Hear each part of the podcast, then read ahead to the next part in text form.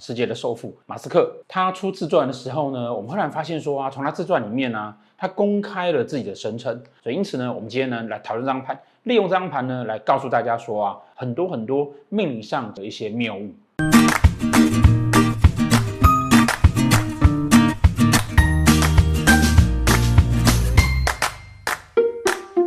好，大家好，那大家应该都知道，说我基本上不太会喜欢去用所谓的名人盘。那这有几个原因，第一个原因呢，是因为我们看到的一些事情，可能跟他实际的的情况是不一样，因为那个人事是被做出来的。还有情况就是说呢，呃，很多时候生成的讯息啊是不确定的，他刚好直接公布了他的出生时间，好，所以呢，我们就有他的盘，这个时辰啊，非常的有意思。到底哪里有意思呢？这张首富的盘啊，可以让我们知道说啊，很多命理圈里面啊，我们长久以来。啊、传说中的，或者是讹传的，或者是误认为的一些错误的观念，在这张盘里面呢，清清楚楚的交代着。首先呢，这张盘很特别的是啊，它居然是传说中的积月同梁格。长久以来呢，大家都认为说，哎，那个积月同梁格哈，适合做利人哈。这边哈要澄清一件事情啊，就是啊，积月同梁为利人这件事情呢，是说积月同梁这四颗星在你的三方四正之内呢，这一类的人呢，哦，在古代呢，可能比较适合从事呃衙门里面的。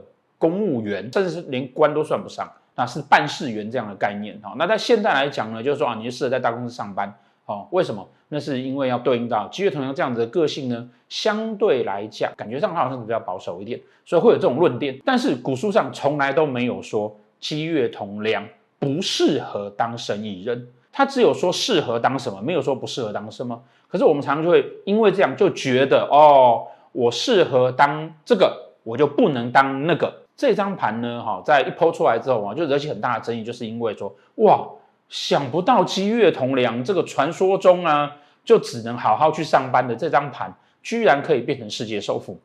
好，但这边呢，必须跟大家讲一件事情啊，就是啊，长久以来我们会用很多很多的啊，你这是什么格局，所以你应该怎么样？你什么格局，你应该怎么样？好，你是什么类型的人，你应该怎么样？这个论点我们已经说了很久了，哈，就是这个论点呢，基本上完全就是错误的。完全就是错误的。传统上面的所谓的格局论啊，不过就是把人分成大概你是哪一类型，你有什么样的特质，然后呢，这样的特质呢，可能你做什么工作呢会还不错哦，或者做哪一类型的事情会还不错。可是并不等于你只能做这件事情。除了不能单用格局来论之外，还有另外一件事情就是啊，我们没有去注意到说盘上面的星曜啊，它会因为主星跟搭配什么辅星。以及四化的不同，以及飞化的影响，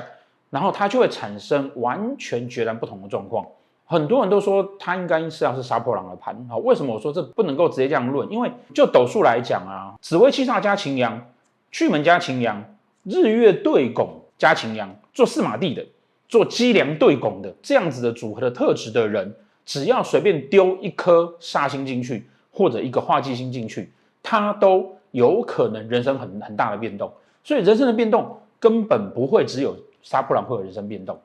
很多很多星曜的组合都会有人生变动的状况。那另外呢，我今天就算是七煞破军跟贪狼，如果我卡到一颗陀罗星，如果我放在不对的位置，我也有可能内心澎湃万分，但是我什么事情我都不敢做，所以完全不可这样论。以他的盘来讲呢，哈，他是太阴天机做四马地，而且他放了一颗零星在。贪心旁边，这是标准的十二格。这个人呢，聪明，数字的能力好，逻辑非常的好，再加上十二格的特质，他有不同于一般人的世界观以及价值观。对宫有一颗陀罗星，表示他这个人呢，会很专注的在他所要的事情上面。看他的运线的时候，你会发现他每一个运线走的都非常非常的精彩。当然，他就有那个条件去发挥出我跟别人不一样看法的那个能力。如果我没有机会，那我就只能关在房间里面想我自己的事情。可是我做四马地，我愿意出去试试看，然后再加上我的想法跟别人不一样，再加上我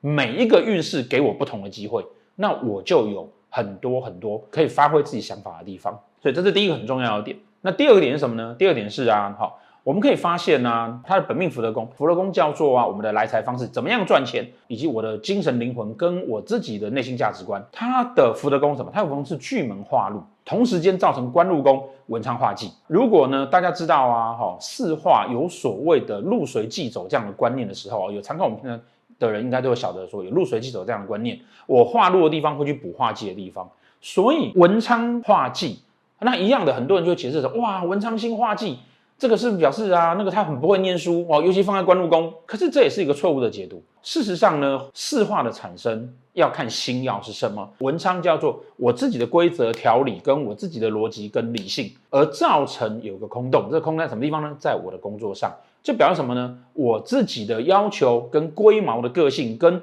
我自己的各种条件理性，我对工作的一些坚持，而造成我总是觉得有洞啊，我总是觉得那个洞补不满。就表示我总是觉得那个工作做不好，他就是一个在工作上面啊非常非常啊各种古怪要求的人，各种坚持己见的人，所以他才有办法创作出我们一般的人想象不到的他会做的事情。那入随忌走表示什么呢？我会用我自己的巨门化禄去补这个文昌化忌，我会用我自己的来财的方式。这来财方式什么呢？这个巨门是对面是天同哦，与人沟通，透过我自己的人缘以及博学。这件事情来去补足了我在工作上面的要求。再来还有一点，他的福德宫刚好是走刃，会造成官禄宫天梁化禄，所以表示这个人会有一个天生具备什么特质呢？我只要愿意好好跟人家开口，我就有办法在工作上面找到贵人可以帮助我。找到可以给我机会的人，所以呢，我们可以发现说啊，他的整个创业过程中间呢、很年轻他就创业赚到第一桶金。当那个在美国的社会里面呢，他可以透过募资拿到股东的钱，然后把公司卖掉，然后接下来呢，特斯拉上面呢，他就捞到了他人生的最大的一桶的金，然后接下来他要做火箭。但我们也都知道说，在特斯拉刚开始的时候啊，其实根本不赚钱，可是却可以得到很多资金的挹注。这个就在盘上的个性上来讲，不是恰恰说明了。他可以用他的博学沟通的能力，然后去补足他在工作上的要求吗？当然，这个东西叫做本命盘。本命盘叫做我有这样的天生的特质跟能力。接下来就是运线盘有没有给他机会？其实我们从这张盘上面来看啊，或许你刚开始看觉得，哎，他好像是机月同梁，不是应该去上班吗？可是不是只有格局，你还有其他的东西。这东西补上来之后，你就发现说，他本身其实具备了很好很好非常好的创业的条件。你想想看，他。有很好的数理能力，有很好的人员，有愿意坚持的力量，以及他有很好的沟通能力，并且。他对他的工作有与众不同的看法，那这在他本盘上面呢，很清楚的都显示出来。那再加上他的每一个运线，这张盘被贴出来之后啊，受到很大的争议的点呢，哈，除了在他不是杀破狼之外呢，哈，那很多的命理师是不看运线的，所以呢，他不会理解到说本命跟运线实际上是要交互的去影响。那后来我们可以发现说啊，他其实在他的人生的某几个关键点的时候呢，哎，这个时候很确实的哦，你就会发现说，哎。他要不就紫贪，要不就无破，就他其实在人生某几个关键点的时候，事实上他刚好，要不就命宫，要不就财帛宫，要不官禄宫踩在杀破狼的情况里面，盘上还会有四化啦，还有星耀啦，哦，这样去做解释，由这样子你就可以知道说，哦，原来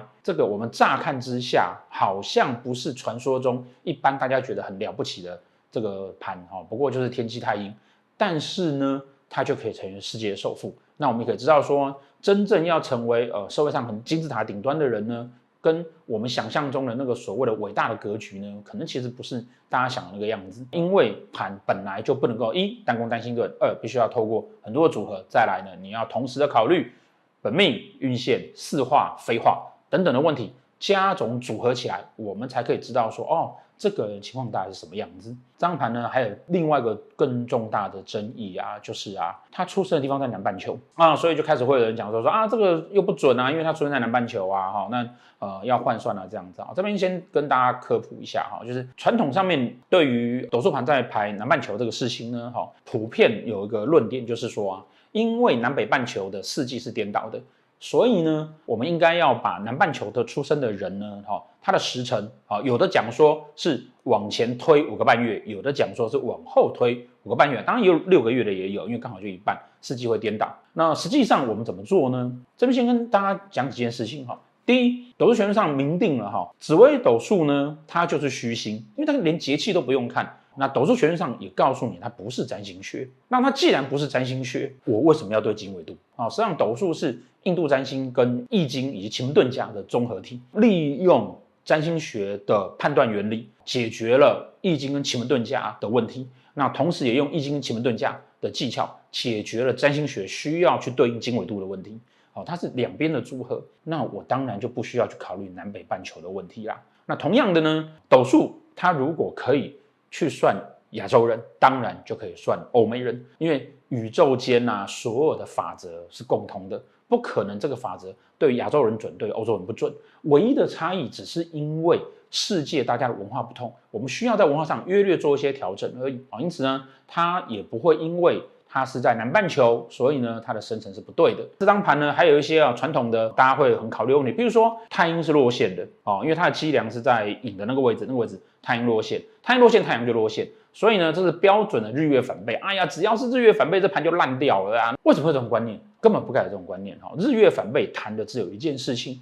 这个人他不会受到一般世俗标准条件的影响。太阳跟太阴啊，在星曜里面代表了爸爸跟妈妈。当他在旺位的时候呢，他会有个明显的特质，就是啊，一般在旺位的人呢，他会希望要照着一般社会的标准去走，好，就像家里面的爸爸跟妈妈一样，哈，他会变成是家庭的规则制定者。当他反背的时候呢，没有那么受一般世俗标准的影响，别人不敢做的事情，那我愿意去做。尤其在太阴反背，太阴在落线啊，很多人不知道说啊，当他走在对的位置上的时候，他反而。是大富贵的格局，在古代很多名家的书里面上都有写。那为什么会这样子？因为他敢做别人不敢做的事情。只要我抓到好的机会，那我当然就会是很有赚钱的机会。最后一项，呃，张盘也证明了哈，星曜里面的庙旺平落线其实意义不太大。庙旺平落线呢，不能够被直接当成是星曜的好与坏。而只能说是一种星耀的特质，那这个是一个很重要的点。所以呢，这张盘呢很有意思的是啊，出来之后呢，很多人都觉得它不像，好，不像原因是因为你有了一个既定的观念，你的脑海中呢要做生意要成大富贵，只能是杀破狼。可是呢，这是错误的观念，也是因为这样错误的观念呢，导致很多命理师啊在帮人家算命的时候，会给予别人一个错误的观念，甚至少了很多机会。这张盘经过检验，我觉得应该就是这张没有错，因为我不觉得南半球需要换算。我们的学生呢，在全球各地，我还有学生在那种什么马耳他，我们有全世界的学生，我们在这样子在教的时候，从来也都没有觉得说，呃，南半球需要换算，然后会有不准的问题。不准的很大原因是因为，呃，你可能不知道说，呃，原来斗数还有叠宫，还有飞花，还有很多事情，所以你只看。本命盘，你当然就不会准了。好，我想这应该是马斯克的盘没有问题。一是他自己公布的，二南半球他不需要换算啊。依照盘上来迹象来看呢，非常非常符合他自己的个性。甚至于你如果去用他曾经跟美国联总会杠上啦，哈，或者是他曾经有很多很多他公司的事情啦，你会发现说，哎，其实每一个阶段哦都非常非常明确跟清楚喽。哦，但更重要的是啊，这张盘啊告诉我们个故事啊，生命啊。不该让命理师限定在他所说的格局里面。生命啊，应该会有很多很多很多的机会。一个人只要愿意努力不懈，愿意不放弃梦想，他永远啊，在他的生命里面啊，都会有创造梦想的可能性，而不是只是把生命限定在某一些很死死板板的格局里面。现在的命理师呢，我们不该有这样的论点，我们该用更开阔的。眼界来去看待命理学这件事情。如果大家喜欢我们讨论这些名人的命盘，然后呢，觉得很有意思的话呢，请在下面留言、按赞，然后也帮我们分享。因为有一些名人呢，他们的盘拿到非常非常不容易，那我们一个考虑呢放在会员频道里面。谢谢大家。